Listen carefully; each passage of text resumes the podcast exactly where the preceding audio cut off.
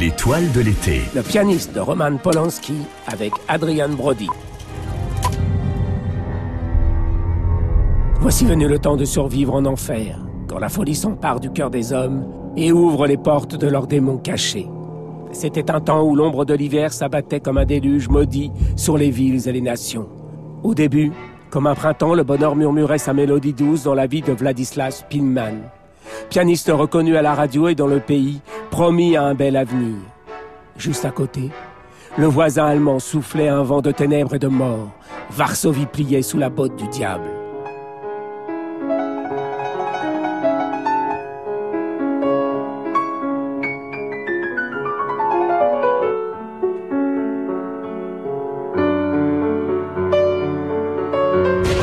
D'origine juive, il n'avait rien à attendre des bourreaux que la mort et le sang versé des innocents. Il est recueilli par des résistants qui le dissimulent et l'aident à survivre au cœur d'une malédiction sans nom. La ville se transforme en terre de violence et de champs de guerre où l'amour s'efface. De nouveau, obligé de fuir, il trouve un refuge dans un hôpital désaffecté et le grenier d'une maison vide. C'est ici qu'un des tortionnaires du petit caporal devenu l'ogre de l'Europe le découvre. Il reconnaît le pianiste et la musique passe avant la haine.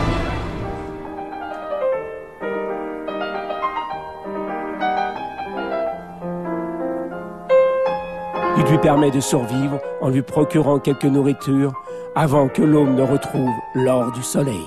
Polanski refusait jusqu'à maintenant tout projet sur la Shoah, comme la liste Schindler par exemple. C'est une histoire vraie où notre part d'humanité est le chant du diable qu'il choisit. Palme d'or à Cannes et César du meilleur film en 2002, prix du meilleur réalisateur aux Oscars de 2003. Il évite tous les pièges où sombrent parfois ses prédécesseurs. Petit juif polonais, il est témoin et survivant de la tragédie. Il n'est pas nécessaire d'en rajouter dans l'empathie ni de rappeler constamment qui sont les bons, les méchants ou de rappeler des vérités essentielles.